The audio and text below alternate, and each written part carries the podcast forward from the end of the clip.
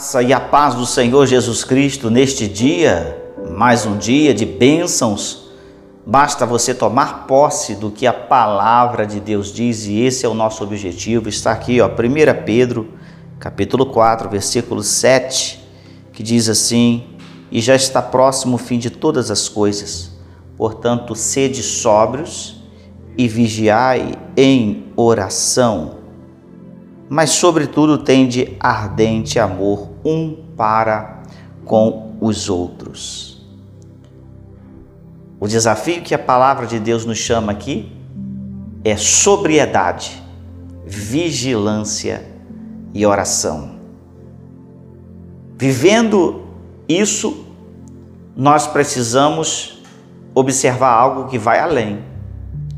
Então, o fim está próximo e por causa desta, deste alerta que Jesus nos dá, que o Senhor nos dá através da Sua palavra, olha só, fim próximo, o fim de todas as coisas. Para muitos, esta palavra se torna algo desanimador. Para alguns, esta palavra talvez torne como um desmonte dos seus sonhos e projetos terrenos. Mas uma coisa é que quando nós estamos vivendo os ares de Deus, os ares do reino do Espírito, a compreensão bíblica, a esperança eterna das coisas que hão de vir, nós não temos esse prisma de que esse fim de todas as coisas seja uma palavra desanimadora para nós, não, pelo contrário. Chegando o fim de todas as coisas, é certo de que nós viveremos o processo da eternidade que é bem melhor do que esta vida. Mas enquanto caminhamos, enquanto não chega o fim, que está próximo, o alerta bíblico para aquele que vê neste prisma, entende neste prisma, de que nós precisamos, olha só, ser vigilantes. Vigiai Sede sóbrio, tenha sobriedade e vigiai em oração. Uma pessoa sóbria é uma pessoa que traz o que? A sua interpretação debaixo de uma temperança, de um equilíbrio. Como está a sua vida nesse tempo? Como está a sua sobriedade neste tempo? Tem tantas pessoas perdendo a sobriedade e se desesperando por A ou B, se desesperando por condições socioeconômica ou política. Não, nós somos chamados a ser sóbrios. E o que é ser sóbrio neste tempo? É entender que tudo isto, as adversidades, fazem parte do nosso viver. Embora escolhemos, mas nem sempre somos maioria em tudo, em todo o processo da nossa existência, nós precisamos pagar preços, vencer obstáculos, ser verdadeiramente alguém que se coloca e vive a sobriedade, no lugar de sobriedade, e viva a sobriedade. Como ser sóbrio neste tempo? É olhando segundo aquilo que a promessa de Deus traz para nós, a, palavra de Deus.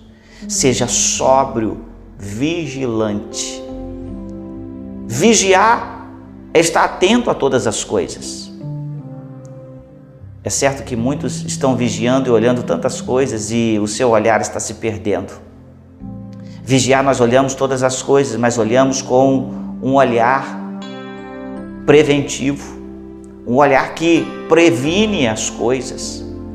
Não um olhar de desespero, não um olhar de é, sem esperança,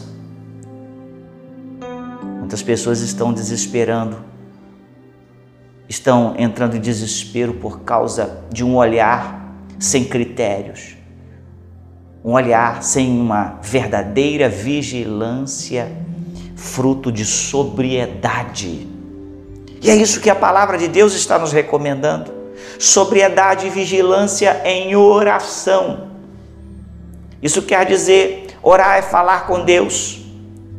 A oração compõe aí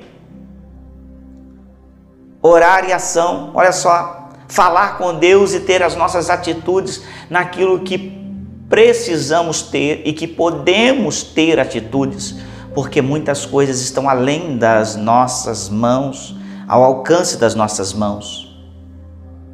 E viver essa vigilância, essa sobriedade, esse tempo de oração, é confiar que aquilo que não conseguimos fazer através dessas atitudes, Deus o fará por nós. Deus é capaz de gerar por nós aquilo que é necessário para atravessarmos este tempo, atravessarmos o tempo do nosso desafio. Mas atravessar esse tempo do nosso desafio com algo que ele está dizendo aqui na palavra, olha, sobretudo. Então, olha, você tenha sobriedade, vigilância e oração, mas sobretudo, sobre todas estas coisas, tenha amor, um ardente amor porque o amor vai cobrir multidão de pecados. Isso quer dizer o quê? Que através do amor nós trazemos a Cristo pessoas dos quais são perdoadas e aí é coberto multidões de pecados, porque o amor, a compreensão, compreender o outro, amar o outro, suportar o outro nas suas fraquezas, nos seus defeitos, traz esta pessoa a poder ter aceitação àquilo que Jesus diz e receber o perdão do Senhor Jesus e cobrir a multidão de pecados.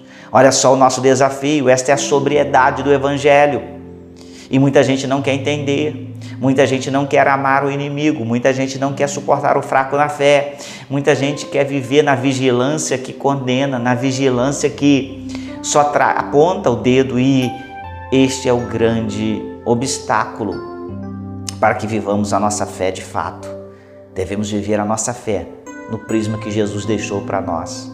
Vamos procurar amar, apaziguar o nosso coração diante de tantas vozes, diante de tantas crises, diante de tantos desafios. Viva isso. Ouça esta palavra que eu acabei de ler em 1 Pedro capítulo 4, versículos 7 e 8. Porque tendo sobriedade, sendo vigilante em oração, iremos colocar sobre tudo isto o amor, o amor que nos faz vencedores e nos faz conquistar pessoas pelos quais irão se render ao Senhor Jesus Cristo. Que o seu tempo, que esse tempo de agora, de desafio, seja para que você se habilite mais e mais a viver esta proposta da palavra de Deus, a viver esse seu desafio. É o nosso desafio, é o desafio da palavra de Deus para nós. Deus abençoe o seu coração, medite nisso. Eu quero te convidar, próximo domingo, 9 horas da manhã, nós estamos aqui com a Escola de Obreiros. Todas as pessoas podem chegar e aprender conosco a palavra de Deus às 9 horas da manhã e 18h30 estaremos retornando a estarmos celebrando a Deus juntos, em uma só voz, em um só louvor e adoração ao nosso Deus. Até lá, Deus abençoe sua vida.